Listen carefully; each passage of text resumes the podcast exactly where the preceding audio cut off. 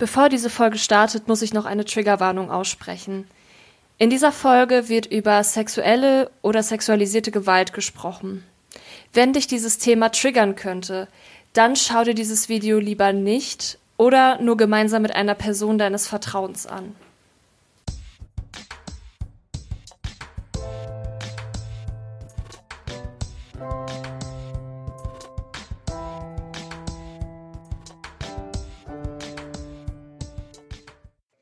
Moin Moin und herzlich willkommen zu einer neuen Folge vom sexualpädagogisch wertvollen Pod- und Videocast. Ich bin Laura, bin zertifizierte Sexualpädagogin und heute habe ich mich mit äh, Kai Müller getroffen. Ähm, quasi auf einer Baustelle, über mir wird hier gerade gebohrt. Ähm, und ähm, Genau, Kai war ähm, mein Dozent beim Institut für Sexualpädagogik. Also bei ihm, unter anderem bei ihm, habe ich auch meine Ausbildung gemacht zur Sexualpädagogin. Ähm, ja, Kai, magst du dich mal kurz vorstellen? Ja, gerne. Das ist total schön. Wir haben eben im Vorgespräch. Ja. genau, eben im Vorgespräch schon gesagt, ähm, so ein bisschen erzeugt, äh, erzeugen die Umgebungsgeräusche ja gerade die Kaffeehausatmosphäre sozusagen. Vielleicht äh, legst du noch irgendwelche Stimmen drunter. Nein. Hallo, äh, schön, dass ich hier sein darf. Vielen Dank für die Einladung, liebe ja, Laura. Gerne. Danke, dass du ähm, dich gemeldet hast. Ja, ähm, ist mir eine große Freude und ähm, auch das habe ich eben schon gesagt, auch durchaus mit ein klein bisschen Aufregung verbunden, weil ich noch nie so einen Podcast aufgenommen habe und ich bin total gespannt, wie das wird. Ähm, ja, ein paar Worte zu mir. Ähm, Kai Müller hast du schon gesagt, genau. Ähm, ich spreche gerade aus Koblenz, da wohne ich und von da aus arbeite ich freiberuflich als Sexualpädagoge. Und du hast es schon gesagt, im Institut für Sexualpädagogik weitestgehend. Ich bin von der Ausbildung her Diplom- und Sexualpädagoge und bin im Institut jetzt seit 2013 als Dozent tätig und ähm, seit 2018 auch im Vorstand. Ähm, wir sind ja ein vereinsgeführtes Institut und ähm, genau, da darf ich mich dann auch einbringen. Und davor habe ich, und das ist fast schon so ein klein bisschen in Richtung erste Frage vielleicht, ähm, davor mhm. habe ich 18 Jahre lang Kinder- und Jugendarbeit gemacht und zwar in der evangelischen Kirche. Mhm. Und ähm, genau, war da auf der Gemeindeebene, war da auch auf der Landeskirchenebene. Das heißt, ähm, mein Herz schlägt auch nach wie vor für die Kinder- und Jugendarbeit. Mhm. Genau. Spannend. Also, ähm, als du mich angeschrieben hast, da habe ich mir halt schon direkt gedacht, weil ich es weil auch auf der, auf der Seite vom ESP gesehen habe, dass es so dein Schwerpunktthema ist. Und da dachte ich, ey, mega, richtig spannend, darüber möchte ich auf jeden Fall mehr erfahren, weil ja auch Sexualität und Kirche so ein sehr kontroverses Thema ist, finde ich, weil Viele denken auch wahrscheinlich dann direkt immer so an die Missbrauchsvorfälle, war ja letztens auch schon wieder irgendwie in den Medien. Ähm, genau, und ähm, mich würde auch einfach mal interessieren oder ähm, auch die Zuhörer, wir haben ja natürlich auch Fragen von euch gesammelt, ähm, warum du eigentlich Sexualität und Kirche zu deinem Schwerpunktthema gemacht hast. Ja, ähm, tatsächlich ähm, kann ich das nur persönlich oder ja, sehr persönlich, weiß ich noch nicht. Mal gucken, wie, wo es mich hintreibt, ähm, beantworten. Ähm, ich hoffe, das ist für alle in Ordnung. Also im Grunde geht die Geschichte los mit meinem ähm, Einstieg in die Gymnasiallaufbahn. Ähm, Denn ich bin gelandet auf einer privaten Jungenschule in Trägerschaft eines katholischen Ordens. So, Jetzt kann man sich ungefähr vorstellen, von der fünften Klasse bis heute war es ein langer Weg. Also von, man geht da so als kleiner äh, junger Mann irgendwie auf so eine Schule. Ähm, mir sind in meinem täglichen Schulleben ständig ähm, Pater begegnet ähm, und so weiter. Mhm. Ähm, ich hatte eine ganz fantastische Schulzeit, tatsächlich. Ähm, wenn ich daran zurückdenke, also während ich in der Schule war, war natürlich vor allen Dingen in der neunten, zehnten Klasse alles doof, das ist ja klar. Aber insgesamt von heute betrachtet war das eine wunderbare Zeit, was auch ein bisschen an dieser Blase lag, in der wir so unterwegs waren. Ne? Also wir waren so die einzige oder das war die einzige Jungenschule bei uns so in der in der Gegend und ähm, nur so mit den Jungs sein sozusagen, das äh, das hatte was und das hat sich ja quasi bis in die 13. Klasse durchgezogen. Ich bin dann ähm, relativ früh auch so mit zehn Jahren, elf Jahren in der ähm, bei den Pfadfindern gelandet auch ziemlich klassisch und war, ähm, wer da so ein bisschen unterwegs ist in dem Pfadfinder-Kosmos, es gibt ja ähm, sozusagen konfessionell gebundene ähm, Pfadfinderbünde und eben nicht konfessionell gebundene. Ich war im katholischen Teil der Pfadfinderei, in der DPSG und ähm, da bin ich groß geworden. Wir sind auf Sommerlager gefahren, wir haben Gruppenstunden gehabt und so und ähm, auch das war eine ganz fantastische Zeit.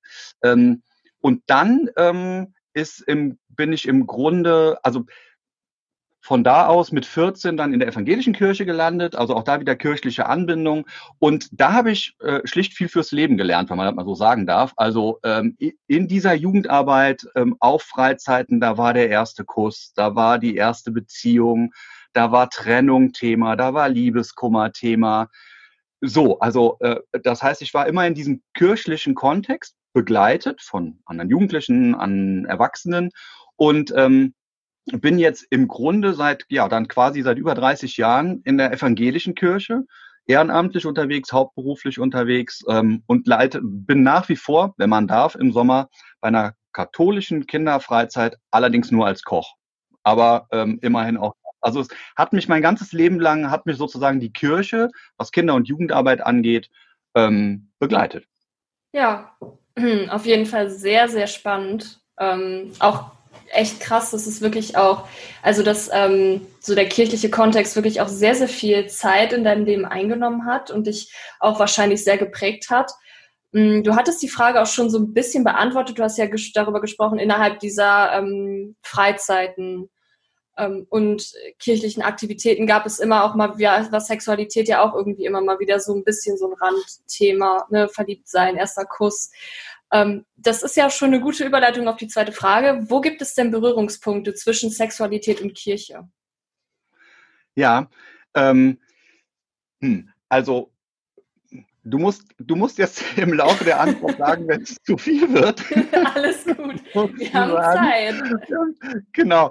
Also richtig spannend finde ich tatsächlich, äh, erstmal so zu gucken, ähm, also Sexualität und Kirche, das sind ja so diese beiden Begriffe, die oft auch, du hast es ja in deiner Einleitung schon gesagt, so, ähm, ja, weiß ich nicht, so gegenübergestellt werden. Mhm. Wenn man jetzt aber tatsächlich geschichtlich hinguckt, dann ist es ja tatsächlich so, dass dieses ganze Religions Zeug, aus dem sich dann auch Kirche, sage ich mal, entwickelt hat, ähm, geht ja eigentlich zurück auf die sogenannten Mutterreligionen. Da, da Mutter, Vater und so, äh, ja auch spannendes Thema. Mann, Frau, Kirche, werden wir vielleicht auch noch drauf kommen. Mhm. Ähm, und es gab weibliche Gottheiten und, und das ist das Entscheidende, äh, neues Leben wird als göttlich angesehen und entsteht durch Sexualität. Das heißt, ganz ursprünglich, also ganz, ganz ursprünglich, gibt es eine unfassbar enge Verbindung zwischen Sexualität und Religion, Sexualität und Kirche. Mhm. Die Begriffe müsste man vielleicht dann auch gleich noch so ein bisschen auseinandernehmen.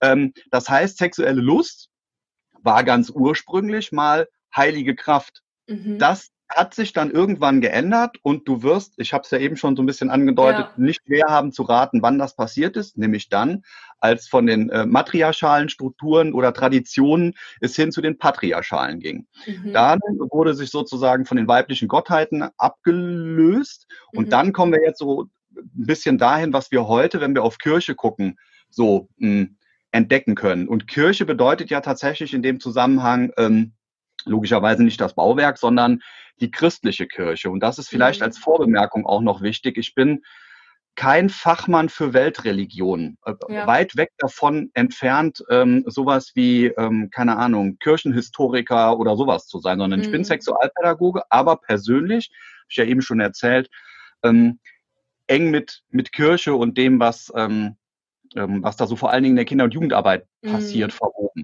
Und daher kommt natürlich auch mein Interesse und von da kommt auch mein Blick da drauf. Ja. Und wenn man jetzt ähm, guckt, so, ne, also Berührungspunkte heute, das war ja jetzt so ein bisschen so, wo kommt das vielleicht her? Berührungspunkte heute. Ich finde es spannend, dass es beides, sowohl Glauben und das, was ähm, damit zu tun hat, als auch ähm, Sexualität sehr persönlich ist. Mhm. Also es ist, ähm, und es ist was, was man vielleicht auch nicht zu jeder Zeit mit allen Menschen bespricht. Damit meine ich jetzt gar nicht tabuisiert, aber mir geht mhm. das auch so. Ähm, ähm, also manchmal fällt es mir tatsächlich sogar leichter, über meinen Beruf des Sexualpädagogen zu reden, als ähm, zu bekennen, dass ich ähm, evangelischer Christ bin und auch okay. an Gott glaube. Weißt du, wie ich meine? Also ja, das ist ja, so so ein bisschen schon auf jeden Fall, doch. Aber ja. ähm, kannst du denn erklären, warum? Oder meinst oder meinst sagst du einfach, das ist halt was was sehr Intimes? Oder geht es da auch eher um Reaktion von außen?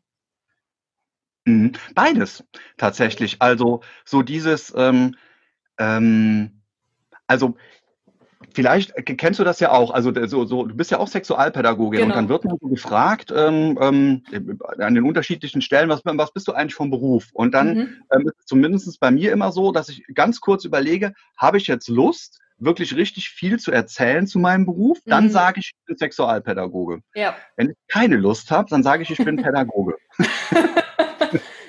dann, dann, stellen die Menschen irgendwie weniger Fragen. Mhm. Das hat natürlich was mit dem Begriff Sexualität zu tun mhm. und dem, was in unseren Köpfen sozusagen losgeht, wenn wir den Begriff hören. Ne? Also ja. wir hören Sexualität und haben Sex im Kopf, also wir Erwachsenen im Wesentlichen. ja, das stimmt. Und das Spannende ist im Grunde, und das ist so eine Parallele, wie ich finde, wenn du sagst, du bist gläubiger Christ, das ist die Leute, also meine Erfahrung ist mindestens so verwirrt, wie wenn ich sage, ich bin Sexualpädagoge, weil mhm. das irgendwie in der heutigen Zeit sozusagen, wie kann man denn da noch an sowas glauben? Wie kann man sich denn diesem verfassten Organ Kirche noch zugehörig fühlen? Das wird ja heute dann wahrscheinlich auch nochmal Thema sein. Also, mhm. weil die Kirche ja durchaus an der einen oder anderen Stelle, also damit meine ich jetzt so die Amtskirche, auch möglichst viel dafür tut, dass die Leute sie nicht gut finden. Das mhm. gehört ja auch dazu. Ne? Ja. Und wie lebst du denn sozusagen deinen Glauben, ist ja dann auch eine Frage. Ich bin mhm. kein Mensch, der jeden Sonntag in den Gottesdienst geht, sondern das ist dann viel so mit Menschenbild und so weiter, mhm. was ich damit verbinde und was ich in meinem Alltag versuche irgendwie auch zu leben. So. Ähm, und äh, das ist so der, der, ähm, ja, das ist im Grunde das, was, was ich auch als spannende Parallele mhm. entdecke. So, ähm, genau. Cool. Ja, mega spannend. Ähm, genau, wollen wir schon zur dritten Frage übergehen oder ähm, willst du noch was zum Thema Berührungspunkte zwischen Sexualität und Kirche erzählen? Naja, das, also so ein bisschen hängt das ja irgendwie auch alles immer zusammen so, ne? Aber mhm. ähm, also wichtig, ich habe das eben so, so gesagt, Menschenbild. Also ich finde ja. tatsächlich ähm, sowohl ähm, mit, mit meiner ähm, sexualpädagogischen, sexualfreundlichen selbstbestimmten Haltung mhm. ähm, ähm, gehe ich durch die Welt und ähm, manchmal wirkt das auf andere auch so wie Glaubenssätze. Ich mhm. nehme also benutze absichtlich mal dieses Wort, weil das auch wieder diese Verbindung herstellt zur Kirche, die ja auch nun mal mit Glaubenssätzen arbeitet. Mhm. Aber ähm, das ist was Persönliches, geht um meine Haltung, ähm, es geht so darum, hm, wo ist meine Wahrheit, wo ist deine Wahrheit, bin ich beweglich in meinen Standpunkten oder nicht. Und das kannst du sowohl reden zum Glauben als auch mhm. reden zur Sexualität. Und das finde ich ganz spannende Parallelen. Ähm, es gibt so ein paar ähm, Zitate, ich habe jetzt keine tatsächlich rausgesucht, aber wenn, wenn da steht, Sexualität ist und dann wird beschrieben, was Sexualität ist und du ersetzt einfach mal nur das Wort Sexualität durch Glauben, mhm. dann macht der Satz immer noch Sinn. Okay, ja. So, also das ist was, es ist Stimmt, irgendwie ja. was, was, es ist tief in einem drin mhm. und es hat sowas fast schon wie, also jetzt nicht zu hochtrabend, ne, aber transzendentale Anteile. Also das ist mhm. sowas wie, das ist nicht messbar. Also ich kann, also Sexualität ist so ist ein abstrakter Begriff, ist ähm, wie, wie messe ich Liebe zum Beispiel, ja. ne, so als ein Teil von Sexualität. Es ist aber da. Also mhm. es ist mhm. da, es ist gültig, aber nicht messbar. Und, und das ist auch beidem gleich. Also, weil auch ein, ein Christ, ähm, wenn du ihn fragst, ja, und was bedeutet denn für dich Glauben? Wie, wie erlebst du denn ähm, ähm, deinen Kontakt zu Gott oder so? Das ist, wird sofort abstrakt und manche steigen ja. dann auch aus, auch zu Recht so, ne? Aber mhm. das ist auch so was, wo ich finde, wo es eine Verbindung zwischen diesen beiden Themen gibt. Das habe ich tatsächlich noch nie so gesehen, aber ja, tatsächlich. Krass, ja. Wow. Ähm, ja, die dritte oder die nächste Frage wäre, was sind denn Konfliktpunkte zwischen Religion und sexueller Selbstbestimmung? Hm.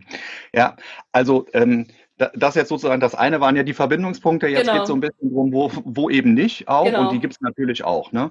Ja. Ähm, spannend fand ich bei den Fragen tatsächlich, manchmal ist ja so die Frage nach Kirche und Sexualität und mhm. manchmal ist die Frage nach Religion und Sexualität. Und mhm. ich habe das ja eben schon mal gesagt, ich glaube, vor allen Dingen natürlich aus meiner persönlichen Erfahrung mhm. als evangelischer Christ kann ich relativ viel sagen. Mhm. Ähm, ich kann auch noch relativ oder e-, einiges, sagen wir es mal so sagen, zum Thema Christentum allgemein, also katholische ja. Kirche.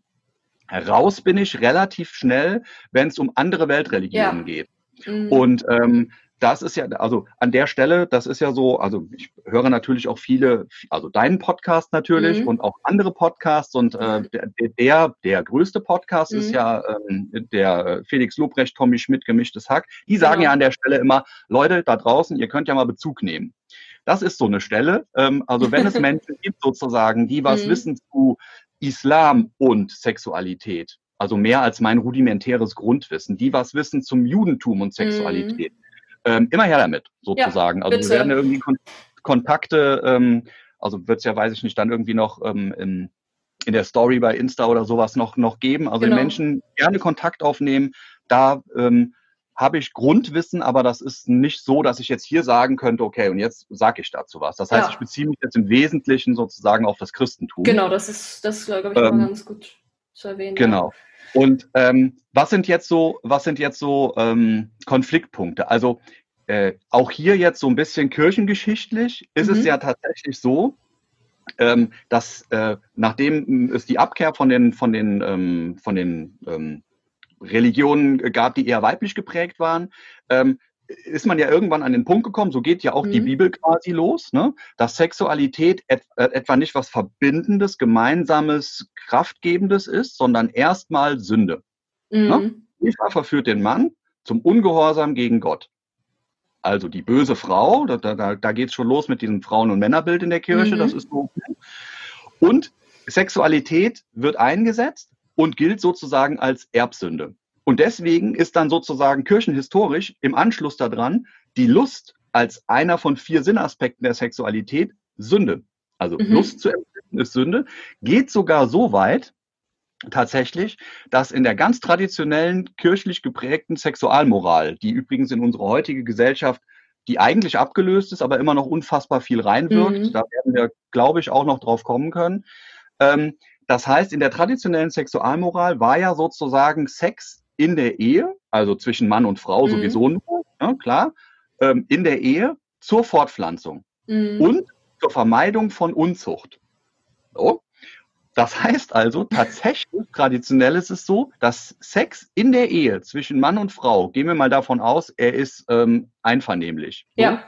Trotzdem, wenn er lustgesteuert ist, also nicht mit dem Ziel der Fortpflanzung, mhm. gilt als Ehebruch mit der eigenen Frau. Jetzt wird's verrückt. also daran merkt man mal, was da so, also das ist jetzt alles hier oben im Kopf sozusagen. Ja. Ne? Also bitte, jetzt mal versucht alterssprachlich, mhm. wenn ihr denn dann schon Sex haben müsst, Mann und Frau, dann bitte nur, wenn ihr auch ein Kind haben wollt. Sonst lasst das. Also ja. Wir wissen, also du und ich als SexualpädagogInnen mhm. sowieso und die Menschen, die jetzt zuhören, höchstwahrscheinlich auch, das ist nicht nah beim Menschen. Mhm. Überhaupt nicht nah beim Menschen, ja. weil Menschen haben Lust. So. Und jetzt so lange Vorrede, kurzer Sinn im Grunde. Was sind jetzt so die, die kritischen Themen? Die kritischen Themen, die leiten sich daraus im Grunde ab. Also wenn ich ja Sex nur haben soll in der Ehe, also mhm. zwischen Mann und Frau und zur Fortpflanzung, dann liegt auf der Hand, dass ein kritisches Thema Verhütung ist. Ja. Zum Beispiel, weil Verhütung brauchst aus dieser aus dieser Blickwinkel ja gar nicht, weil entweder will ich ein Kind zeugen oder nicht. Aber Wenn dann, nicht, habe ja, ich keinen Sex. Genau. So einfach ist es. Mir würde dann auch nochmal Schwangerschaftsabbruch einfallen. Genau. Noch, ne? Schwangerschaftsabbruch ja. hängt sich dann sozusagen als Thema dran. Mhm. Homo-Bisexualität ja. macht aus dieser Perspektive, und jetzt bloß nicht mich falsch verstehen, das ist natürlich nicht meine Haltung, da sage ich auch gleich ja. zu, aber ja. aus dieser Perspektive macht das keinen Sinn, mhm. weil es dient der Fortpflanzung. Das ist ja nun mal ohne Frage so dass also wenn Menschen gleichen Geschlechts ähm, miteinander ähm, Sexualität haben, mhm. werden sie sich auf biologischem Wege nicht fortpflanzen können. Das ist der Gedanke dahinter. Das mhm. ist so, ja. Aber das ist ja nicht der einzige Lust, äh, der einzige Sinnaspekt von Sexualität. Lust ist ähm, nein, auf gar keinen Fall. Also Lust generell nicht. Und mhm. weibliche Lust, das ist ja nochmal so ein besonderes Thema. Das ist ja so, sozusagen sogar in der Sexualpädagogik so ein Thema, wo mhm. eher jetzt so langsam aber sicher erst drüber geredet wird. Das so, ne? stimmt, ne? also, ja. Das ist ja auch deine Erfahrung, glaube ich, die mhm. du gemacht hast. Selbstbefriedigung. Ja. Das ist ja, das ist ja sozusagen dein, dein dein Fachgebiet, wenn ich das Richtig. so sagen kann. Mein, mein, kleines, mein kleines nicht Stecken Pferd, sondern Stecken Shetland Pony, würde ich sagen. Ja.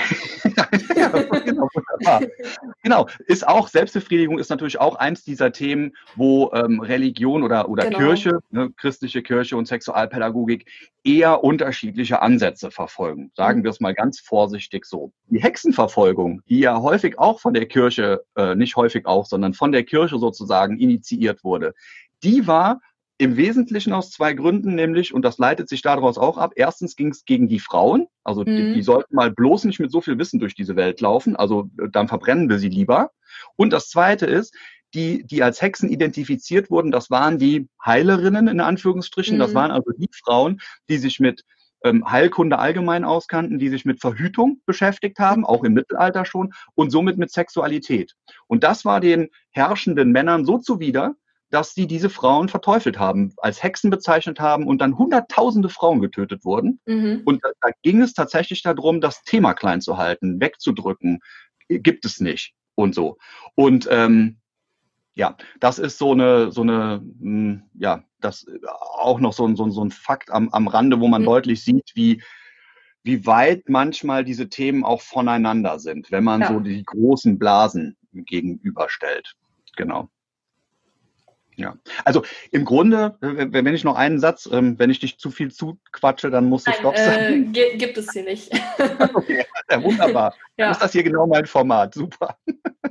ähm, genau, also es geht ja genau um sexuelle Selbstbestimmung. Das heißt also immer dann, wenn Menschen sozusagen nicht selber ähm, entscheiden dürfen, allein bestimmt mhm. ähm, und vor allen Dingen frei, äh, wann, ähm, wo, mit wem, ähm, auf welche Art und Weise mhm. ähm, sie Sexualität leben möchten. Immer natürlich unter Beachtung der Wünsche auch der anderen. Also ich kann jetzt nicht einfach sagen, ich will das und alle anderen müssen dann, sondern ne, genau ja. Einvernehmlichkeit und so weiter ist, äh, ist klar. Dann wird sexuelle Selbstbestimmung nicht geachtet. Und in mhm. dem, was die ähm, Übrigens tun sich da manchmal die evangelische und die katholische Kirche so viel nicht. Die evangelische mhm. ist schon an ein paar Stellen liberaler, aber hm, das heißt aber da, wo sozusagen irgendeine Lehrmeinung oder irgendwas sozusagen über die Menschen gestülpt wird und gesagt wird, so musst du das machen, sonst bist du falsch oder sonst mhm. ähm, ähm, begehst du Sünde oder was auch immer, dann ist das aus meinem Verständnis heraus schon ein Verstoß gegen sexuelle Selbstbestimmung. Mhm. Und somit SexualpädagogInnen, und das ist zumindest das, wo sich die sexualpädagogische Community sehr einig ist, mhm. ein No-Go, das geht nicht. Sexuelle Selbstbestimmung ist das, was ganz oben steht. Das, und ja. das ist ein Menschenrecht im Übrigen. Und dagegen wird dann ähm, verstoßen und ähm, ja, dann ist klar, dass ähm, äh, das gibt eine große Konfliktlinie an der ja. Stelle. So, ne? Ja. Auf jeden Fall. Ähm, die nächste Frage wäre, wie sind die unterschiedlichen Positionen der Kirche zum Thema Homosexualität, Bisexualität und Transsexualität oder Transgender? Mhm. Ähm, ja, auch, auch, die Frage ist natürlich klar, nicht so, äh, so ist das zu beantworten. Ne? Genau. Ne? Weil, ähm, also ich würde jetzt tatsächlich gucken, katholische Kirche, evangelische Kirche, mhm. dazu kann ich relativ fundiert was sagen. Und auch hier, ne, wer, wer mehr Informationen zu anderen Weltreligionen hat, immer her, ist ja genau. ein Thema, was äh, bewegt und was ich zumindest total interessant auch finde. Also katholische Kirche, Homosexualität.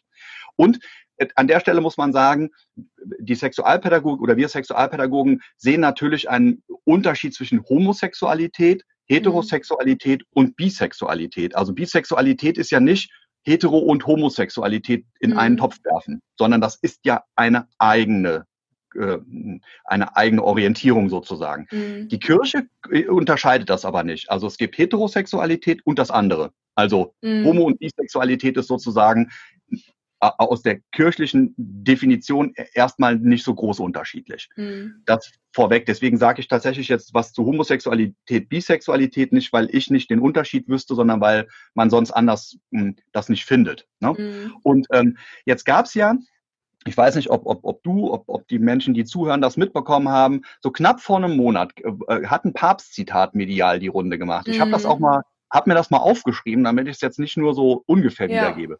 Homosexuelle Menschen haben das Recht darauf, in einer Familie zu sein. Sie sind Kinder Gottes. Da Riesenaufschrei, also in der katholischen Kirche natürlich mhm. so ein mhm. Aufschrei von What? Was hat er gesagt? Das kann er doch nicht ernst meinen. In der, in der liberalen, weiß ich nicht, ähm, nicht so kirchlich geprägten Welt sowas von Ja, endlich, er hat es verstanden. Mhm. Vielleicht ist das auch sowas wie ein Hoffnungsschimmer. Gleichzeitig muss man aber auch wissen, ist es erst zwei Jahre her, dass der gleiche Mann, also unser aktueller, äh, also nicht unser, also der aktuelle Papst ja. äh, gesagt hat, jetzt kommt wieder ein Zitat, das ich mir aufgeschrieben habe, im geweihten und im priesterlichen Leben hat diese Art, und damit meint er Homosexualität, der mhm. Zuneigung keinen Platz. Menschen mit diesen Neigungen sollten nicht in religiöse Orden und Priesterseminare aufgenommen werden. Das hat der gleiche Mann gesagt. Mhm. Und was man daran sieht, ist, wie hin und her gerissen das Thema auch diskutiert wird. Ja. Das zweite Zitat ist das, was die katholische Kirche ähm, von oben, und das ist ganz wichtig, prägt. Ich würde gleich gerne noch was sozusagen sagen zur Basis, weil da erlebe ich es anders. Ähm, aber wenn, wenn man mhm. sozusagen die Lehrmeinung guckt, dann ist sozusagen das eher das, was prägt. Mhm. Ähm, und ich sag mal so, also der Weg hin, generell gesellschaftlich, aber auch in der Kirche, hin zu einem, ähm, es ist wirklich völlig egal, ob die Menschen so oder so lieben und wie viele Menschen sie lieben und wie viele auch nicht, sondern es ist einfach, ein Mensch ist ein Mensch. Da sind wir ja noch ganz weit von entfernt, also mhm. gesamtgesellschaftlich sowieso und in der Kirche, was die Lehrmeinung angeht, glaube ich auch. Und an den beiden Zitaten wird, glaube ich, auch so ein bisschen deutlich, wie das manchmal auch so mit so einer Doppelmoral mhm. stattfindet.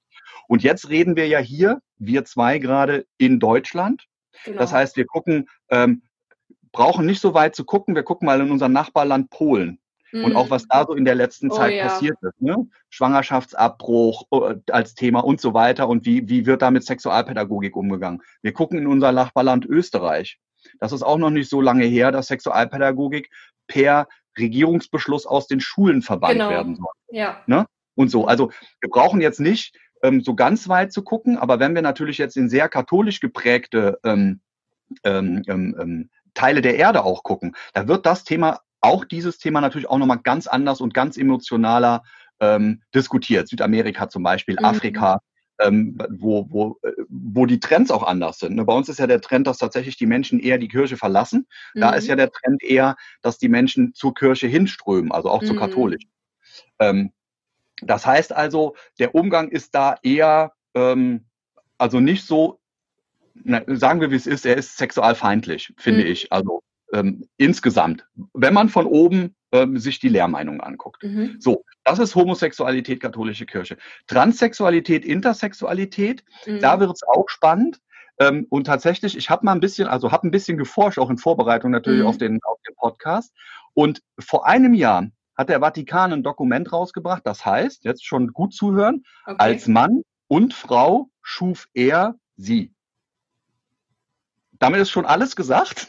Also es gibt nur Männer und Frauen, es gibt mhm. nicht zwischen diesen binären, mit, zwischen dieser binären Sicht und es wird sich ziemlich deutlich gegen eine sogenannte Gender-Theorie ausgesprochen. Okay. Ähm, das heißt, also Ziel, Ziel dieser, dieser Äußerung, die, die, äh, die da getan wurde, also dieses Dokument, das ich eben genannt habe, das, das geht an Lehrerinnen, an Eltern, an SchülerInnen und Geistliche. So. Mhm. Und da wird gesprochen von einem Konzept Intersexualität und Transsexualität, also von mhm. etwas, was sich irgendwer, irgendwann, irgendwo ausgedacht hat, was es eigentlich gar nicht gibt. Mhm. Und auch da merkt man, herzlichen Glückwunsch. Weiter weg von der Realität und dem, was Menschen so erleben, kann man sich ja gar nicht mehr positionieren, mhm. weil es ist ohne Frage, dass es Menschen gibt, die intersexuell leben und sind und mhm. Menschen, die transsexuell leben und sind. Das ja. ist so.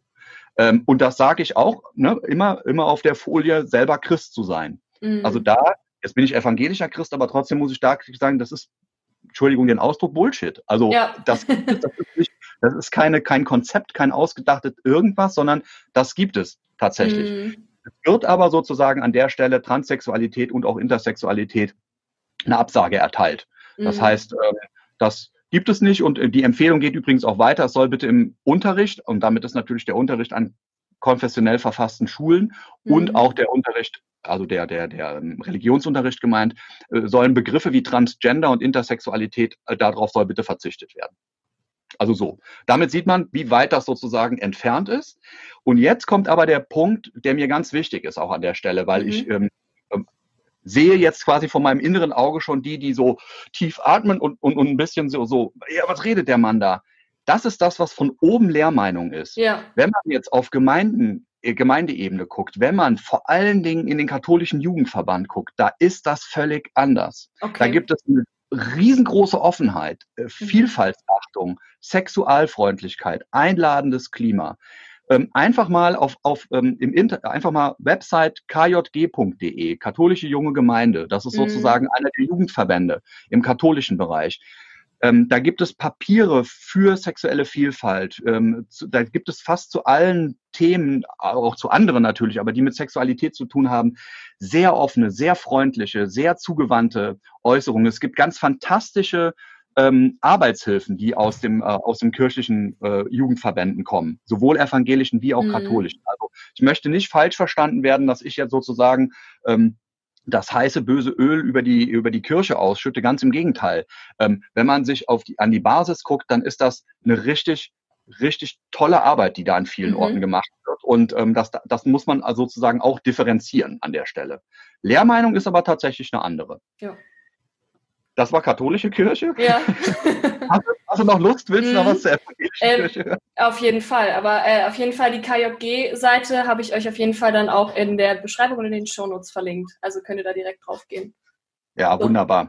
Ähm, das ähm, ja, ist absolut empfehlenswert. Mhm. Und ähm, ach, vielleicht passt an der Stelle auch, es gibt auch ähm, noch ähm, eine Initiative Homosexuelle und Kirche. Das mhm. Besondere an dieser Initiative ist, dass sie auch noch, noch dazu, dass sie sich mit dem Thema Homosexualität und übrigens auch Trans- und Intersexualität auseinandersetzt, auch noch eine ökumenische Initiative. Das heißt also, hier sitzen sozusagen katholische und evangelische Christen an einem mhm. Tisch und reden noch dazu über Themen wie Homosexualität und so. Und deren ähm, Homepage ist auch, wie ich finde, absolut empfehlenswert. Ähm, Hums, also wenn man, äh, ich glaube, es ist einfach hook, also huk.de, aber das können wir ja mhm. nochmal erforschen. Genau, das auch kann ich gerne, gerne mal angucken. Genau. Gute Sachen, gutes Zeug, ähm, ganz, ganz wunderbar. Ähm, mhm. Vielleicht ja. nochmal ähm, von mir eine Empfehlung. Ähm, vielleicht kennst du die beiden auch, die, ähm, das lesbische Pastorinnenpaar. Die haben hier auch einen YouTube-Channel, verlinke ich auch mal. Ähm, ja, cool. Nee, kenne ja. ich nicht. Super. Genau. Ja. Die, die so, genau. Also, ja. wenn man nämlich guckt, ähm, das ist, da passt das ganz wunderbar mhm. zu, wenn man sozusagen dann mal guckt und sich nicht von dem, ähm, was so an offiziellen Verlautbarungen mhm. dann immer wieder durch die Gegend geistert, ähm, so deprimieren lässt, dann findet man ganz viel. Ja. Und ja, genau. Evangelische Kirche ist von daher ja ein bisschen anders, als dass sie äh, anders als die katholische Kirche sozusagen bottom-up organisiert ist. Also mhm. wie das im evangelischen äh, Sprech so heißt, presbyterial organisiert genau. ist. Das heißt also auf Gemeindeebene wird ein, wird ein Gremium gewählt, dieses Gremium entsendet wieder auf die nächste Ebene und so weiter und so fort. Ähm, das heißt, es gibt ja sozusagen nicht sowas wie den Papst, der was sagt und dann gilt das. Also das ist ja sowieso auch, ne? Gesellschaftlich, wie viel Auswirkungen hat das noch und so, aber das gibt es ja in der evangelischen Kirche nicht. Mhm. Das heißt aber tatsächlich, das macht es an ein paar Stellen natürlich mh, hm, basisdemokratischer, nicht aber unbedingt einfacher.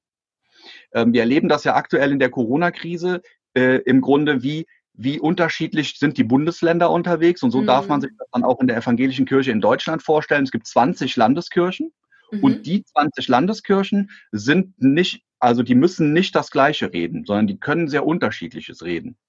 Und so gibt es zum Beispiel, also die Segnung homosexueller Paare ist mittlerweile, aber noch nicht so sehr lange, aber mittlerweile in allen 20 Landeskirchen ähm, angekommen. Das heißt, mhm im, im öffentlichen Gottesdienst können sich homosexuelle Paare segnen lassen. Mhm. Es gibt aber erst acht Landeskirchen, ähm, wo die ähm, Trauung für alle stattfindet. Okay. Weil tatsächlich da nochmal unterschieden wird zwischen Trauung, Ehe und Segnung der Partnerschaft. Das mhm. sind dann so, so, kleine Nuancen oder so, aber ich finde tatsächlich auch schon in dieser, allein im Wording macht's was. Also mhm. Also Homosexuelle dürfen gesegnet werden, Heterosexuelle dürfen sich trauen lassen.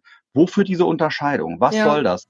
Ist das eine Zweiklassengesellschaft? Also das sind ja alles dann Fragen, die da gestellt werden. Mhm. Aber man sieht, acht von 20 ähm, haben gesagt, nee, nee, äh, gibt es keinen Unterschied und, und äh, wirklich keinen Unterschied. Ja. Das wird genauso eingetragen im Kirchenbuch, das wird, mhm. es ist wie eine Trauung halt nun mal in der Kirche ist. Mhm. Aber auch da ist sozusagen noch Entwicklungsbedarf und Weg, aber es ist insgesamt schon auch ähm, auf diesen, auf diesen ähm, ja, Landeskirchenebenen und so mehr angekommen, das Thema, und ähm, wird offener und freundlicher behandelt.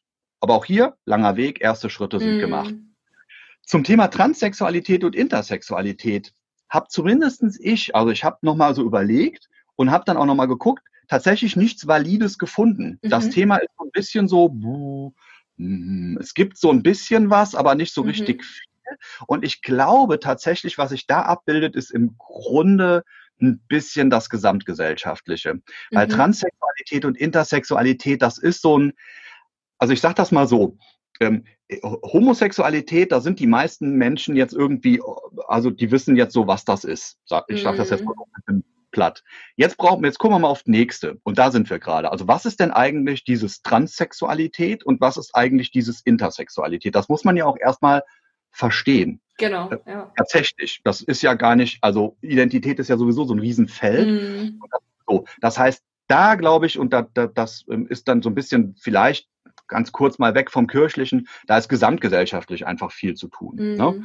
Und tatsächlich ist es ja so, dass äh, Transsexualität nach wie vor als Störung der Geschlechtsidentität äh, mhm. gilt, also als Krankheit, wenn man es äh, sozusagen so sagen will. Das, dieser Blick wird ja auch in der Community selber, zumindest ist das meine Wahrnehmung als Außenstehender, heiß diskutiert.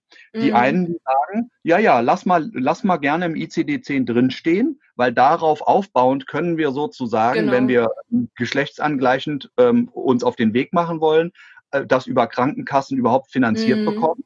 Und die anderen, die sagen, Moment mal, ich bin ein Mensch, ich bin so auf die Welt gekommen. man kann doch jetzt nicht sagen, meine Identität ist krankhaft. Wo ja. was ist denn mit euch los? Und ich kann beides gut hören und beides mhm. gut verstehen. Und auch da wird ja noch hitzig diskutiert. Und ein bisschen ist es, glaube ich, auch so, wenn man so guckt, wie, wie ist es in der Kirche? Das ist echt noch so ein, dem Thema gehört sich angenommen. So, mhm. ne? also da, da, da, muss man drauf gucken. Das ist nicht, ähm, das ist nicht nicht mitten in der Gesellschaft angekommen ist. Homosexualität glaube ich auch nicht, aber ähm, eher schon mal in der mhm. Gesellschaft angekommen als Trans- und Intersexualität. Ähm, ja, von daher gibt es da sozusagen ähm, zu dem Bereich gar nicht so sehr viel, was ich jetzt valide ähm, ähm, beisteuern kann. Aber ja, so, so, so vielfältig ist das. Ja, auf jeden Fall. Sehr, sehr, sehr vielschichtig. Ähm, genau. Jetzt finde ich, ähm, das äh, fand ich auch sehr spannend, ähm, die nächste Frage. Und zwar, wenn jemand dir sagt oder sagen würde, Homosexualität ist falsch, weil mein Glaube das so sagt, wie würdest du darauf reagieren?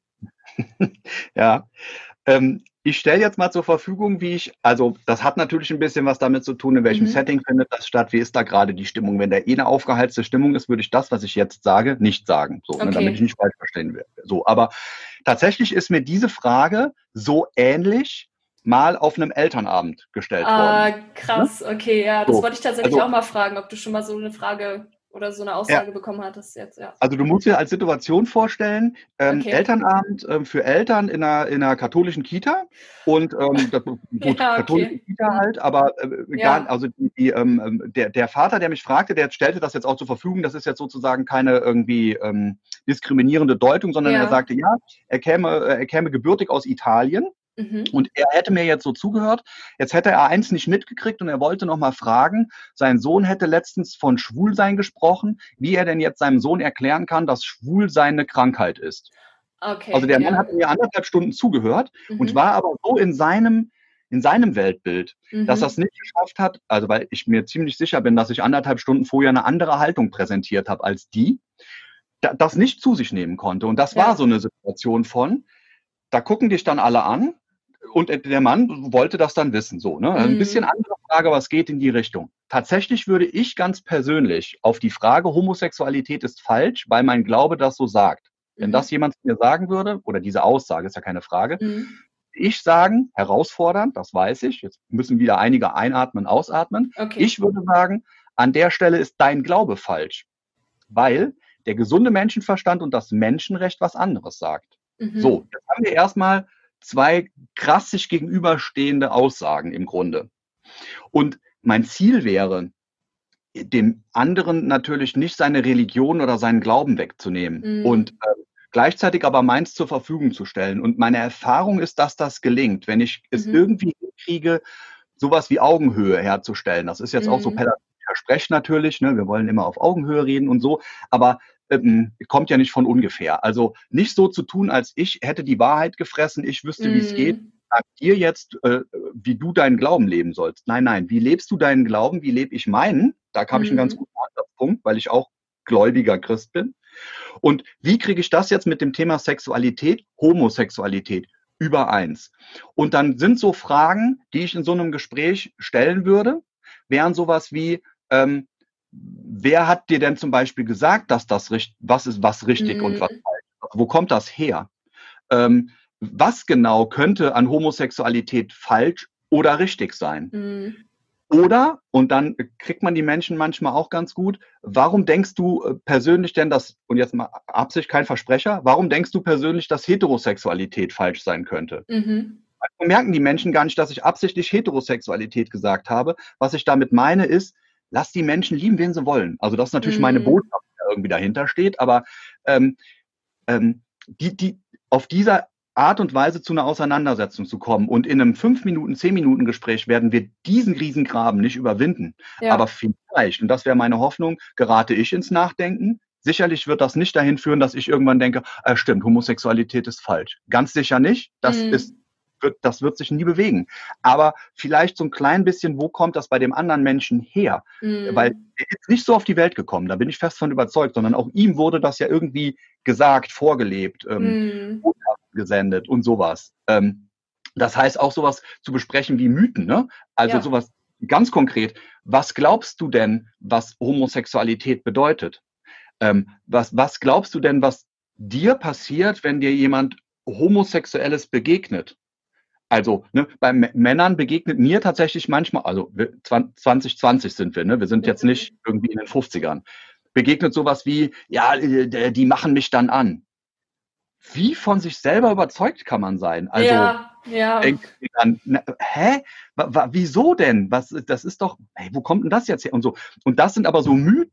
Und das ist manchmal tatsächlich tief in den Menschen ähm, verankert, dass ich, mhm. dass mir begegnen Väter, die sagen, sie messen die Temperatur bei ihrem Jungen nicht rektal, damit der nicht schwul wird.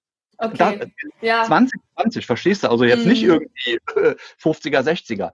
Und da brauchst ähm, innerlich bin ich dann erstmal empört, aber nach außen mhm. nicht unbedingt. Und trotzdem versuche ich die Menschen aber herauszufordern, weil ja. die sollen mit mir, die sollen sich an mir reiben. Mhm. Das ist ja auch ein großer Vorteil häufig, dass, ähm, dass ich ähm, in dieser Rolle sein kann. Ähm, so. Im Übrigen führe ich aber die Diskussion tatsächlich auch, weiß nicht, wie es dir so geht, aber gerne auch mal im Privaten, wenn ich Lust habe. Ne? Also ja. so, äh, habe ich nicht etwa, immer genau.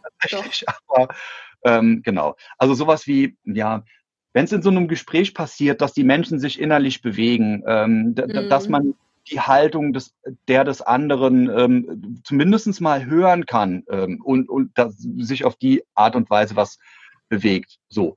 Am Ende ist meine Botschaft aber tatsächlich, und das würde ich den Menschen immer so sagen, mhm. Homosexualität, Bisexualität, Heterosexualität ist grundsätzlich und unverrückbar und immer richtig und nie falsch. Mhm. Das ist meine Haltung und von der rücke ich tatsächlich auch nicht ab. Und dann muss man gucken. Äh, so.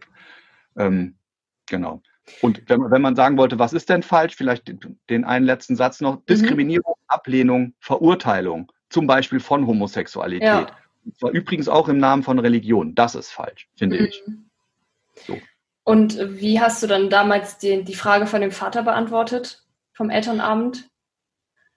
Ja, ja also im Grunde, ich habe ihm gesagt, ähm, wenn ich Ihre Frage jetzt richtig verstanden habe, wollen Sie wissen, wie Sie ihm erklären können, dass Homosexualität eine Krankheit ist. Ja, mhm. richtig. Das können Sie ihm nicht erklären, weil Homosexualität ist keine Krankheit, sondern ist, und dann habe ich ein bisschen ja.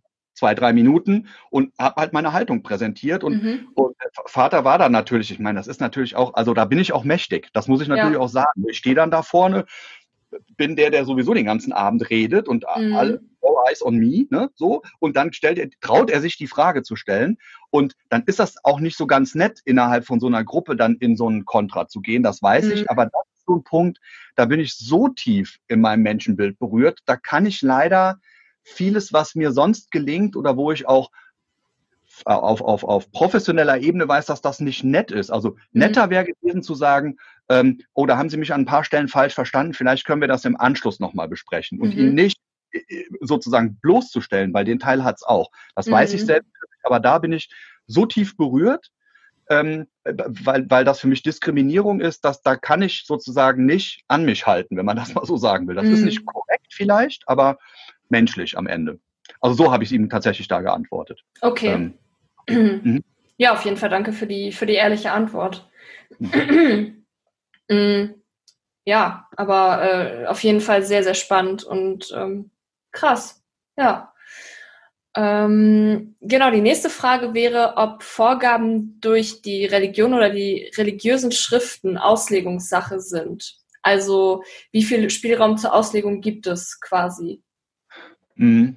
Also da, ähm, das ist, also das ist so eine Frage tatsächlich, da merke ich so, dass ich als Sexualpädagoge, glaube ich tatsächlich, also wenn ich ganz ehrlich bin, mhm. an meine Grenzen komme. Also bei so Auslegung von religiösen Schriften, ähm, ich weiß nicht, ob, also ich habe so in meiner Zeit in der katholischen, in der, in der evangelischen Jugendarbeit ähm, immer ja auch mal wieder Gottesdienste und so gemacht. Und wenn ich dann mhm. so mit der mhm. Pfarrerin zusammengearbeitet hat und die sozusagen so Bibelstellen ausgelegt hat, da, also ich war da raus. Also ich war da sozusagen intellektuell raus. Ich, mhm. das, das hat sich mir nicht mehr erschlossen. Und deswegen bin ich da eher so ein bisschen zurückhaltend. Ähm, das ist, glaube ich, also da gibt es bestimmt ReligionswissenschaftlerInnen, die da mhm. deutlich besser aufgestellt sind. Aber grundsätzlich würde ich mal sagen, also wie viel Spielraum und was gibt es so an Vorgaben? Mhm. Ähm, ich glaube, grundsätzlich ist es so, dass ähm, äh, so wie, wie ich am Anfang gesagt habe, wie zum Beispiel die Botschaften von der Amtskirche oder so kommen. Ähm, ähm, das ist so das eine. Und wie mhm. ich mein persönliches Leben lebe, ist sozusagen das andere. Und mhm. das gibt manchmal Konflikte, ähm, wo man dann auch gucken muss, wie hält man die vielleicht auch aus. Aber ähm, wenn die Kirche darauf beharrt, ähm, die Kirche, sage ich jetzt, also wenn sozusagen das, was so, äh, so geredet wird, das sein soll, dann wird sich die Kirche immer mehr von den Menschen entfernen. Das mhm. fände ich tatsächlich schade, weil ich glaube, dass Kirche und, und, und ähm, das, was damit zu tun hat, ähm, den Menschen auch ganz viel bringen kann. Und damit meine ich jetzt mhm. nicht unbedingt das Karitative. Das, da wird die Kirche immer am Start sein. Ne? Also, ähm, weiß ich nicht, in, in, in Kitas, in mhm. Altenheimen, der Kinder- und Jugendarbeit und so, sondern ich meine tatsächlich, dass das, was die Kirche auch an ähm, für den emotionalen Hunger sozusagen zur Verfügung mhm. stellt. Da ist ganz viel. Aber mit, äh, mit so manchen Auslegungsgeschichten entfernen sie sich, glaube ich, eher ähm, ähm, von, von den Menschen. Mhm. So, und äh, es muss, es muss den mhm. Spielraum geben, damit die Menschen individuell gucken können, wo, äh, wo sind sie und ähm, wo mhm. auch nicht. Ja. Ja, schöne Antwort auf jeden Fall. Ähm, dann gehen wir jetzt mal zum nächsten Thema. Das ist auch ein äh, sehr großes, finde ich zumindest. Und zwar geht es um das Thema Missbrauchsvorfälle. Mhm. Ähm, ein bisschen Hintergrund dieser Frage ist vielleicht auch nochmal, ähm, wie kommt es dazu, dass überhaupt in der gerade oder gerade in der Kirche Missbrauchsvorfälle stattfinden?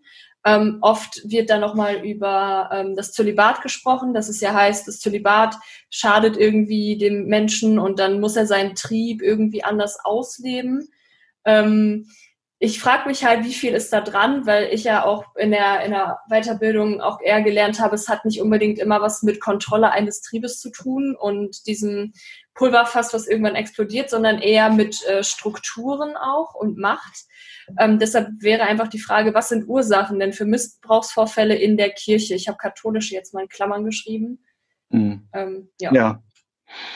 Ähm, ich glaube, die Wahrnehmung, dass das doch so oft in, ähm, bleiben wir mal bei kirchlichen mhm. äh, Einrichtungen passiert, liegt ein bisschen daran, dass viele dieser sozialen Institutionen, über die wir sprechen, in kirchlicher Trägerschaft sind. Also ah, okay. ganz, ganz viele. Mhm. Das heißt, wenn sozusagen ein, zu einer Aufdeckung in der sozialen Institution kommt, dann steht da häufig ein kirchlicher Träger dahinter. Mhm. Ganz, ganz häufig sind die Einrichtungen der Behindertenhilfe, der Altenhilfe, der Kinder- und Jugendhilfe in kirchlicher Trägerschaft. Mhm. Das ist das eine, weil ich nämlich tatsächlich glaube, dass ähm, und sich das auch belegen lässt, dass es gar nicht so unbedingt darum geht, ist also um die Trägerschaft, sondern mhm. es geht viel mehr, und du hast das eben ja schon einleitend so wunderbar gesagt, es geht mhm. eher um die, um die, die soziale Institution. Mhm. Also, ähm, und was prägt äh, soziale Institutionen und begünstigt sozusagen ein Klima von ähm, Missbrauch? Mhm. Das heißt, im Grunde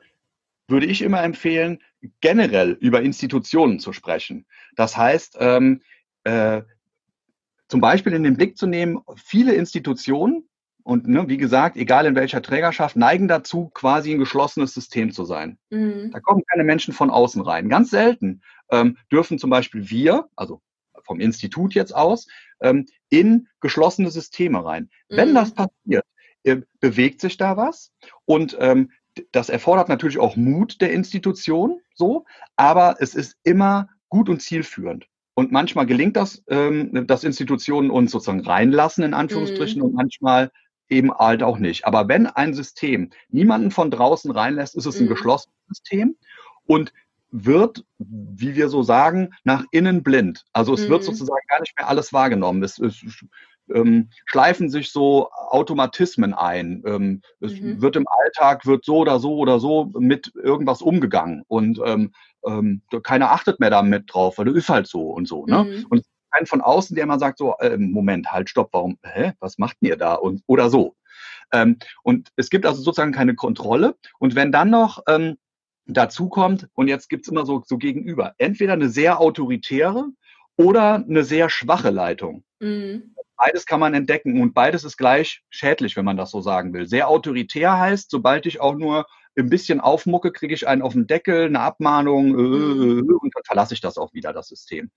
Oder es gibt gar keine intransparente, mhm. schwache Leitung. Dann kann ich machen, was ich will. Das ist also so. Das heißt, auch da, es braucht sozusagen den, den, den, den Mittelweg, wenn man das so mhm. sagen will.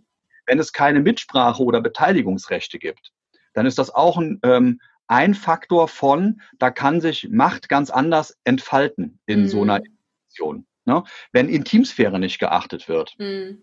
Und da kannst du durch die Institutionen durchgucken. Das ist ganz häufig das Thema. Ja. Also wie können denn die Menschen ihren Intimraum haben? Also bis dahin, dass äh, es noch nicht so lange hin ist, dass die Menschen auch überhaupt mal in Einzelzimmern sein dürfen, mm. wenn sie wollen. Ne? Also die, ähm, die Oma meiner Frau, die ist 95, die muss in der WG leben. Die will das nicht. Aber es geht nicht anders in dem Pflegeheim. Also die lebt mit einer anderen Frau zusammen. Die mhm. mögen sich noch nicht mal. Also das ist okay. krass. Da gibt es wow. keine Intimsphäre sozusagen. Ne? Und das ist, wo ich denke, wow, also so, ne, das, was ist denn da los? Mhm. Und jetzt sagen die Leute, ja, 95 Sexualität, na, na, na, na. Uh, also, uh, uh, nee. Anderes Thema, aber wir sind ja, ne, so, also äh, wir sind ja beim Thema, was mhm. kann in der Institution sein? Also Intimsphäre, ganz wichtig. Und ähm, und leider ist es, äh, oh, ja genau, und, und, und ein, ein Aspekt auch noch, der mir noch einfällt, ähm, die, die Haltung generell zur Sexualität in der Institution.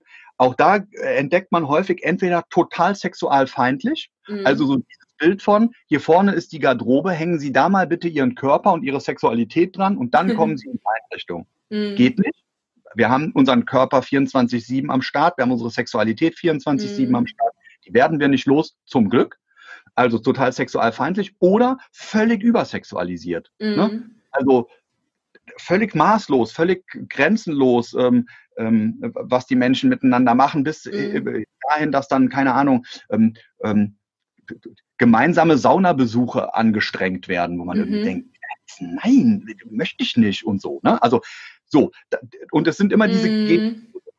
Das eint die Institution und die Trägerschaft ähm, ist aus meiner Erfahrung und dem, was mir so auch an Daten vorliegt, nicht das, was sozusagen den, den Ausschlag gibt. Das merkt man übrigens ganz wunderbar an so einer Stelle, wenn man einfach nur mal guckt, ähm, die äh, öffentlich gewordenen Vorgänge zum Beispiel in der Odenwaldschule. Mhm. Ja, das, keine kirchliche Trägerschaft im Hintergrund, Reformpädagogik. Man ja. dachte lange Jahre, Jahrzehnte, wenn Kinder irgendwo ein Safe Space haben, dann da. Und dann musste man aber äh, erkennen, das ging ja schon ähm, in den 90ern los und 2010 war, war es dann richtig, richtig öffentlich und groß mhm. und auch da interessante Dokus zu, ja. ähm, wie sozusagen dieses System als System funktioniert hat und da Missbrauch mhm. sozusagen legitimiert hat.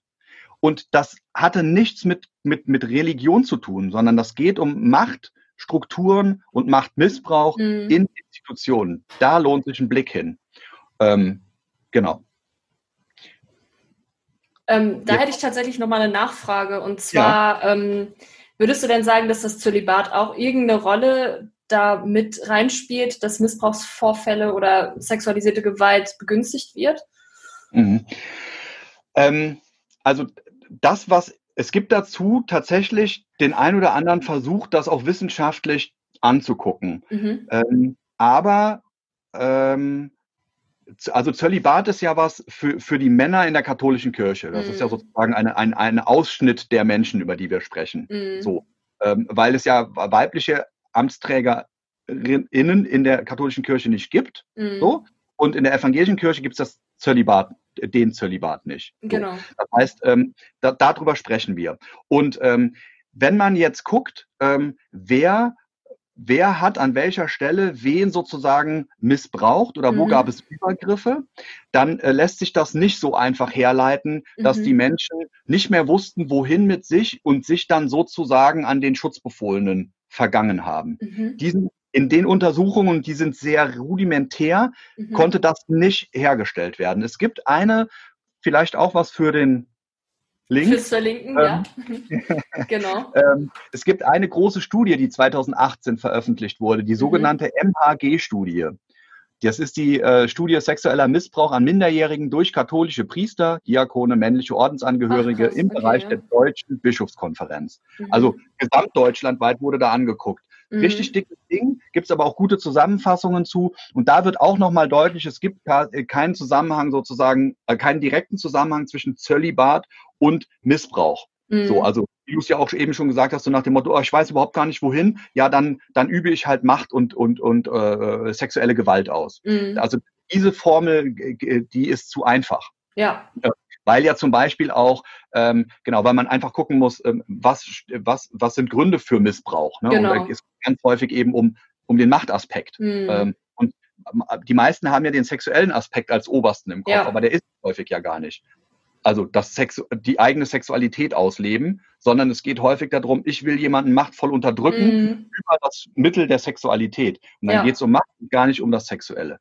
Und also diesen Zusammenhang ähm, kann man so einfach nicht herstellen. Das hast du sehr schön erklärt. ja, aber sehr, sehr gut. Ähm, die nächste Frage, da geht es tatsächlich auch nochmal ums Zölibat. Und zwar, kann es schädlich sein, zölibatär zu leben? Mhm. Ähm, als du mich angefragt hattest und, und dann auch klar war, es geht um, um Kirche, es geht um katholische Kirche, es geht mhm. um den Zölibat, ähm, habe ich nochmal geguckt, was ist der eigentlich genau? Und habe ja. mir für den Podcast auch nochmal ein Zitat aufgeschrieben. Ich hoffe, ich nerve dich und die Menschen damit nee, nicht. Aber es, es ist wunderschön. So, so, schön, so schön passend. Ähm, und zwar, das, das passende äh, Zitat zum Zölibat ist, die Kleriker sind gehalten, vollkommene und immerwährende Enthaltsamkeit um des Himmelreiches willen zu wahren. Deshalb sind sie zum Zölibat verpflichtet, der eine besondere Gabe Gottes ist, durch welche die geistlichen Amtsträger leichter mit ungeteiltem Herzen Christus anhangen und sich freier dem Dienst an Gott und den Menschen widmen können. Also die Idee von Zölibat ist ja, ich werde durch nichts abgelenkt mhm. und konzentriere mich auf das Zentrum, auf die Vermittlung, den, auf mhm. meinen Glauben und auch auf die Vermittlung des Glaubens. So, so viel dazu. Jetzt mache ich was Gewagtes mhm. und stelle diesem Zitat mal ein anderes Zitat gegenüber, und zwar von einer meiner Lieblingsliedermachergruppen Joint Venture. Ich weiß nicht, ob du die kennst. Die haben ein Lied äh, geschrieben, wir haben viele schöne Lieder geschrieben, mhm. unter anderem auch das Lied Ich schäme mich beim Wichsen. So, ich hoffe, das wird jetzt nicht weggepiept. nee, also Monetarisierung und so ist sowieso kein Thema bei mir, was das angeht. Wunderbar. Ähm, äh, ich glaube auch nicht, dass diese beiden Quellen schon mal miteinander verwendet wurden. Also ich habe es bisher noch nicht verwendet, aber mir fiel es irgendwie ein, als ich das gelesen habe. Und äh, das Zitat aus diesem Lied ist, ist, und damit ist das Wichsen gemeint, hat mhm. mir nie geschadet und doch immer gut getan. Wenn es nicht Gottes Wille wäre, käme ich gar nicht dran. So. Ah. Mhm. Also ein äh, bisschen andere Denke, ne? mhm. ne? aber also wir Menschen sind mal, nun mal so, wie wir sind mit, äh, mit all dem, ne? mit unseren Beziehungen, mit unserer Identität, mit unserer Lust, mit unserer ähm, Fruchtbarkeits, mit all den Themen, die uns sozusagen umtreiben. Also das eine mhm. und das andere. Das heißt, erstmal ist Zölibat schädlich. Die kurze Antwort wäre ein klares Jein, tatsächlich, mhm. weil ähm, ich es gerne ähm, aufteilen würde. Der mhm. erste Teil ist, was ist denn körperlich? So, und ähm, ganz, ganz kurzer Ausflug ins Thema Männergesundheit an der Stelle, cool. weil es gibt ja sowas von, okay, wenn ähm, sozusagen ähm, der Mann nicht zum Samenerguss kommt, gibt mhm. es dann nicht, und jetzt kommt so ein Wort, das man immer mal wieder hört, gibt es dann nicht einen Samenstau? Das hört man immer mal wieder. Also staut sich das nicht und dann was passiert denn dann?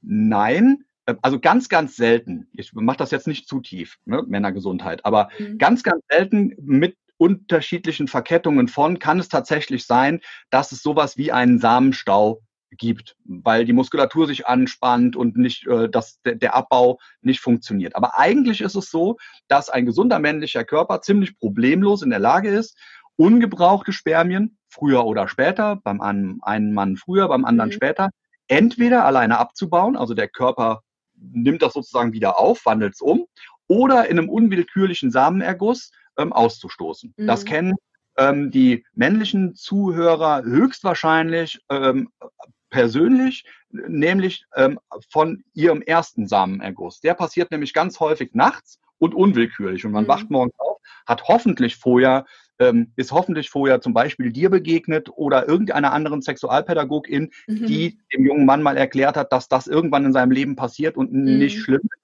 So, und denkt sich irgendwie, oh, was ist denn jetzt passiert? Dann hat der Körper sozusagen angefangen, ähm, ich nenne das jetzt mal zu produzieren mhm. und dann wird es irgendwann ausgeschieden.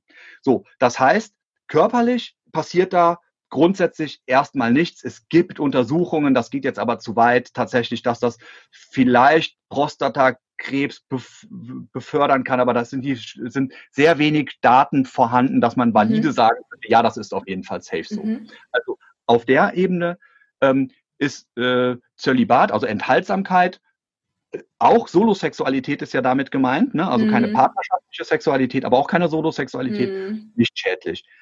Auf psychosexueller Ebene gibt es okay. einen klaren, auf jeden Fall ist das Jetzt schädlich. bin ich gespannt. Finde Jetzt ich, bin ich gespannt. Weil ähm, psychische sexuelle Gesundheit, also oder andersrum angefangen. Also mhm. es werden ja dann Menschen, in dem Fall Männer in der katholischen Kirche gezwungen, auf einen großen Teil ihrer Identität, nämlich ihrer sexuelle, auf ihre sexuelle Identität zu verzichten. Mhm. Also wenn wir Sexualität ja begreifen als etwas Größeres als nur Lust, ähm, dann gehört dazu auch äh, äh, Fruchtbarkeit, dann gehört dazu auch Identität eben mhm. und dann gehört mhm. dazu auch Beziehung. Und damit ist gemeint auch Beziehung zu mir. Mhm. Das heißt, Sexualität ist viel größer gedacht und ist allumfassend und mal steht das eine, mal das andere im Vordergrund. Fakt ist aber, wir alle haben eine sexuelle Identität. Mhm. Wenn ich jetzt also gezwungen werde, und eben das nicht, wie man so sagt, intrinsisch motiviert ist. Also ich aus mir heraus entscheide völlig frei. Äh, egal, ob ich jetzt katholischer Priester mhm. oder, ähm, keine Ahnung, ähm, Arzt werden will. Also absolut absichtlich natürlich jetzt nicht gegendert, weil das gerade mhm. so ein Männerthema ist. Ähm, ich entscheide, dass ich enthaltsam lebe. Dann ist das das eine. Wenn ich aber gezwungen werde, um sozusagen Priester zu sein, dann mhm. muss ich einen Teil meiner Identität ignorieren. Und ich habe aber Lust und ich habe sexuelle Skripte. Also mhm. im, im, Kopf das, was mich sozusagen, ähm, ähm, was mich ähm, reizt, was mich mhm. anmacht, wenn man das so sagen will. Das heißt, ich glaube, die, alleine dieses, also psychologisch gesehen, dieses ständige in einer Ignoranz leben, mhm. Angst haben, entdeckt zu werden, ständig das Gefühl haben, was falsch zu machen, wenn ich denn dann doch Solosexualität lebe oder verdeckt doch eine Partnerschaft mhm. lebe ähm, was im Übrigen ganz viele katholische Priester tun. Ja, das so. stimmt. Es gibt ja auch Priesterkinder, ne? Oder? Ja, ja. ja. Genau. So. genau. Ähm, dann macht das aus meiner Sicht auf Dauer krank. Das heißt, sexuelle Gesundheit ist ja in, insgesamt untrennbar mit Gesundheit zusammen äh, mhm. äh, verbunden, mit Wohlbefinden, mit Lebensqualität. Ähm, das heißt, es geht um Wohlbefinden, körperlich, mhm. emotional, äh, sozial, mental und so. Sicherlich nicht vollständig die Aufzählung. Ähm, das heißt, ähm, um sexuell gesund und somit gesund zu sein, brauchst du eine positive und respektvolle Haltung zur Sexualität. Mhm. Und die habe ich im Zölibat nicht, weil das, nicht, das ist, ist wird mir auferlegt.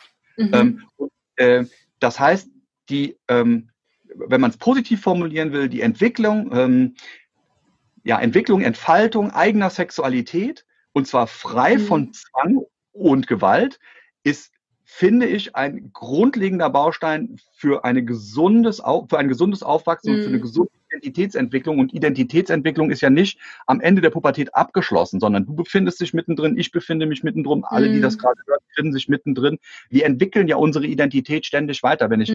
gucke, wo ich vor zehn Jahren war, heute bin und legt die Vermutung nahe, dass ich in zehn Jahren wieder woanders sein werde. Das ist wahrscheinlich. Und, ähm, Vielleicht entscheide ich irgendwann enthaltsam zu leben. Ja, kann sein. Aber dann ist das meine Entscheidung und nicht eine, die mir sozusagen aufoktroyiert wird. Mhm. Jetzt könnte man natürlich sagen, na ja, wir haben doch freie Berufswahl in Deutschland. Dann sollen die Menschen halt nicht katholischer Priester werden. Dann müssen sie auch nicht zölibatär leben. Ähm, wenn sie denn aber Priester werden, dann ist das doch ihre freie Entscheidung. Das finde ich geht so einfach nicht, mhm. weil es auch diesen Anteil an ähm, hat, die wir nicht, also diesen Anteil an nicht steuerbarem hat. Also, mhm. dass ich Lust empfinde, das ist ja, und darauf vielleicht auch körperlich reagiere, das ist ja nicht äh, ähm, im Kopf alles steuerbar. Mhm. Das, äh, das, das findet ja auch im Bauch, im Herz und an anderen Körperstellen statt. Also, so. Von daher körperlich äh, nicht schädlich, psychosexuell aus meiner Sicht unbedingt schädlich. Mhm. Ja, mega spannende Antwort auf jeden Fall. Habe ich schon wieder einiges dazu gelernt.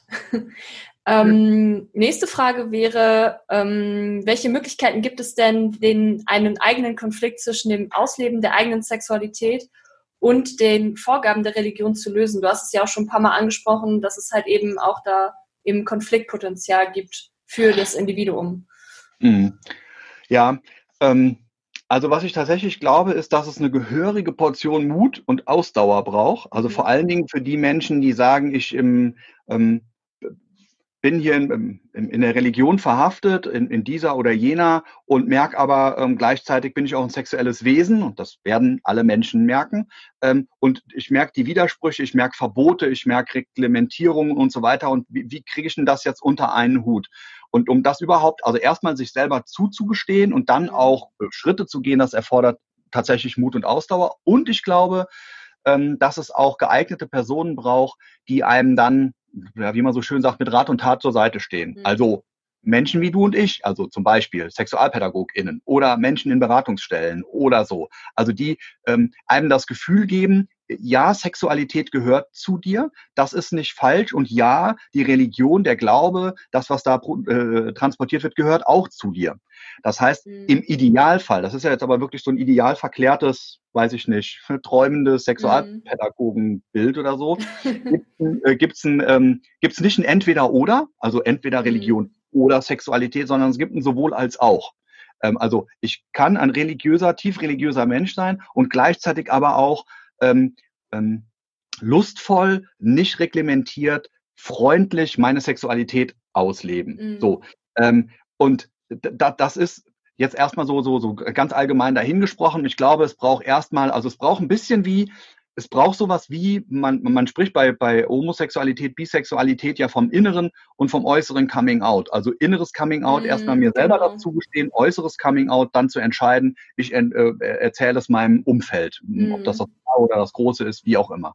Und ich glaube, an der Stelle ist das auch ein bisschen so. Es braucht erstmal dieses, ich will, dass beides gleich, also möglichst gleichbestimmt nebeneinander, miteinander leben können und das sich zugestehen und dann sozusagen den Schritt nach außen und dann braucht man mhm. die, äh, die Menschen, die einem begegnen. Und deswegen finde ich es so wichtig, dass es nach wie vor in Kitas, in Jugendhilfeeinrichtungen, in den Einrichtungen der Behindertenhilfe, in Einrichtungen der Altenhilfe, also überall da, wo Menschen ähm, als Gruppen auch zusammenkommen, mhm. an der mhm. Hochschule, in Ausbildungsstätten generell, mhm. dass es da das Thema Sexualpädagogik braucht und dass es da sowas braucht wie ähm, den Menschen, das hört sich jetzt total doof an, aber mhm. vielleicht, aber den Menschen eine Erlaubnis zu sagen. Also zu sagen, es ist erlaubt, lustvoll Sexualität zu haben. Es ist erlaubt, Fragen zu stellen. Es ist erlaubt, keine Antworten zu haben. Mhm. Also ich werde ja regelmäßig in Kitas gefragt, ja, und dann war dieses, dieses Thema, was hätten Sie denn gemacht? Und manchmal gibt es Situationen, wo ich sage, wow, da muss ich jetzt erstmal drüber nachdenken. Den Joker mhm. haben wir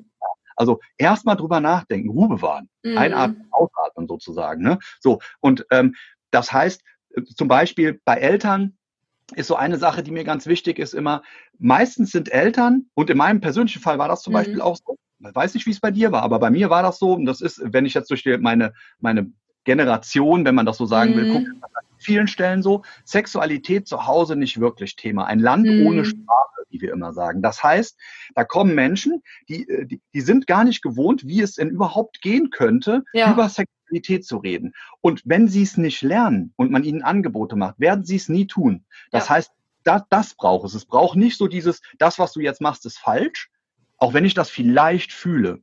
So, aber es braucht vor allen Dingen auch dieses Erlaubnis geben. Das hört mhm. sich so mhm. doof an. Ich bin ein erwachsener Mann, ich muss doch keiner erwachsenen Frau ähm, eine mhm. Erlaubnis aussprechen. Und doch, weil das häufig die mhm. Menschen nie bekommen haben. Ja. Also so eine, so eine banale, banale Information zu haben, wie, wie heißen denn meine Körperteile? Mhm. Alle wissen, dass das ein Ellenbogen ist, alle wissen, dass das Ohren sind. Ja. Und dann sollen die Leute auf einmal sagen, wie ihr Genital heißt und fangen an zu stottern, mhm. weil sie erlaubt gekriegt haben, einfach zu sagen, das ist mein Penis oder Pimmel oder Lörres oder was auch immer das Wort ist. ja. Ne?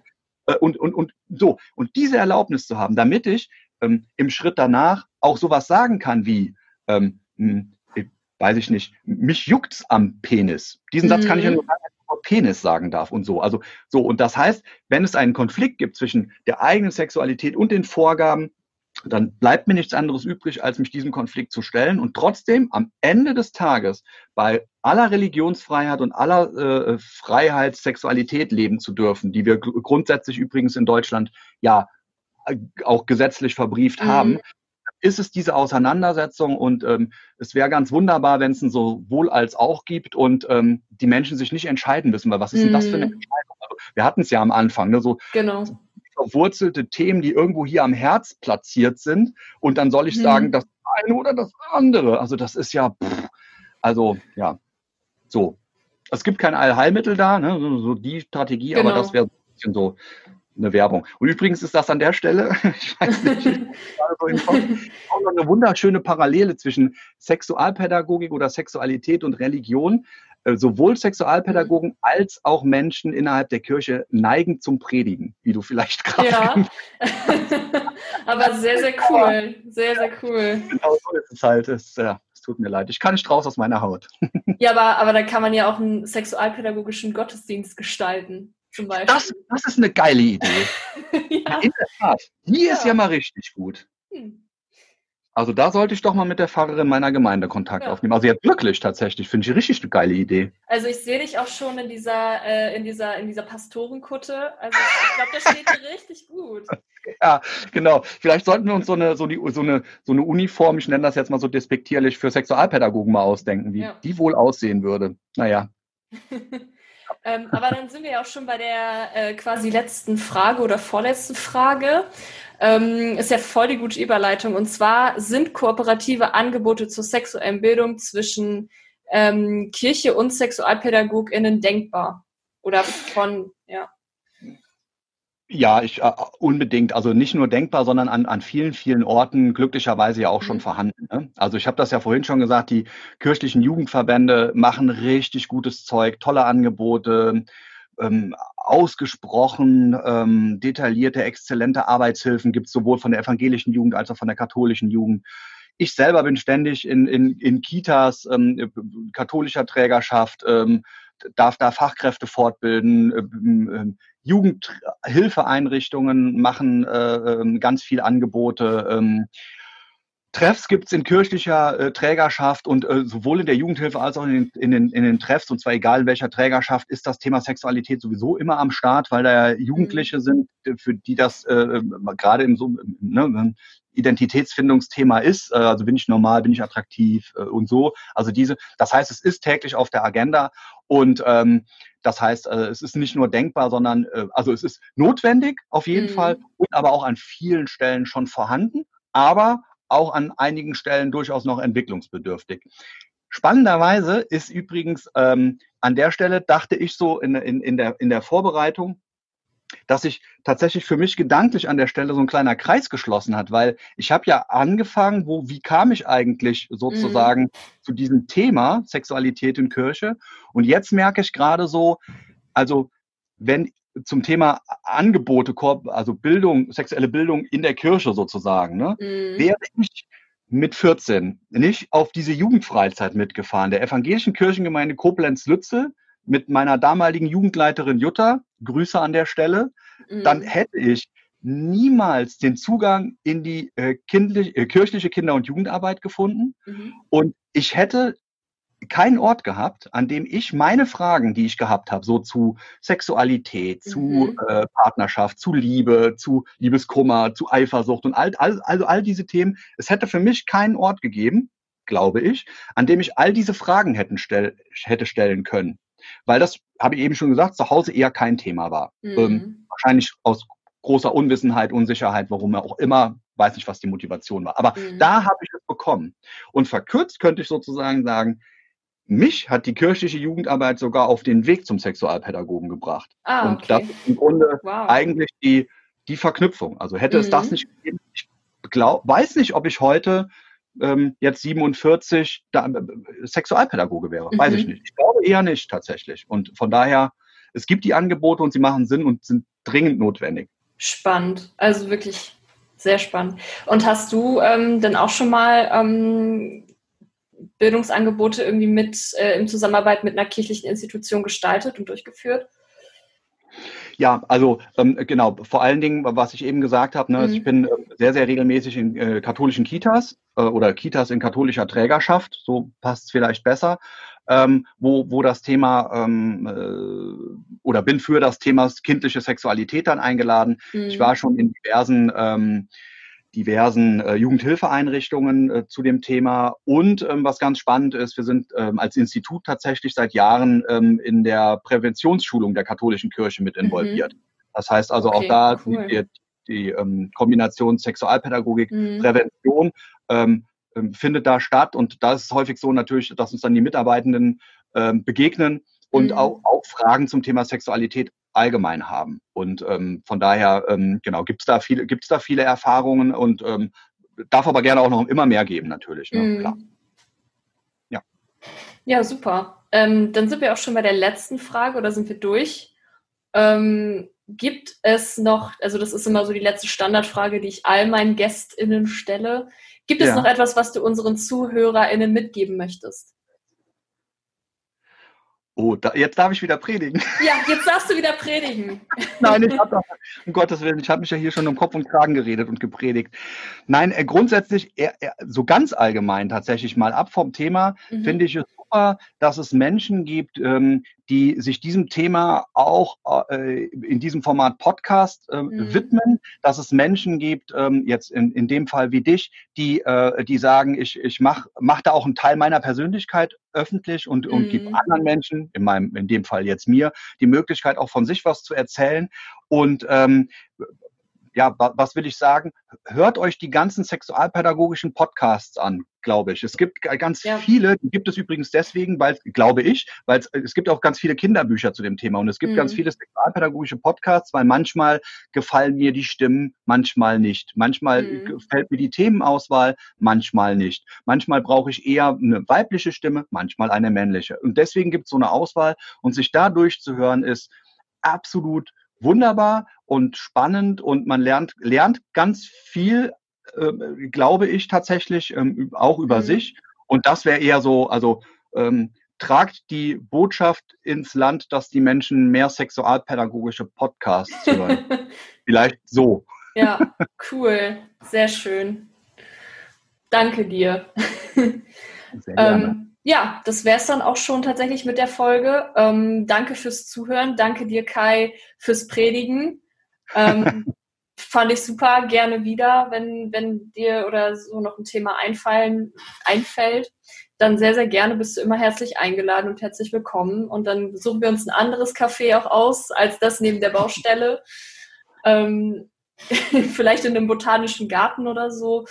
Äh, ja, ja, genau. Ähm, habt noch eine schöne Woche und dann würde ich sagen, bis zur nächsten Folge. Tschüss. Tschüss.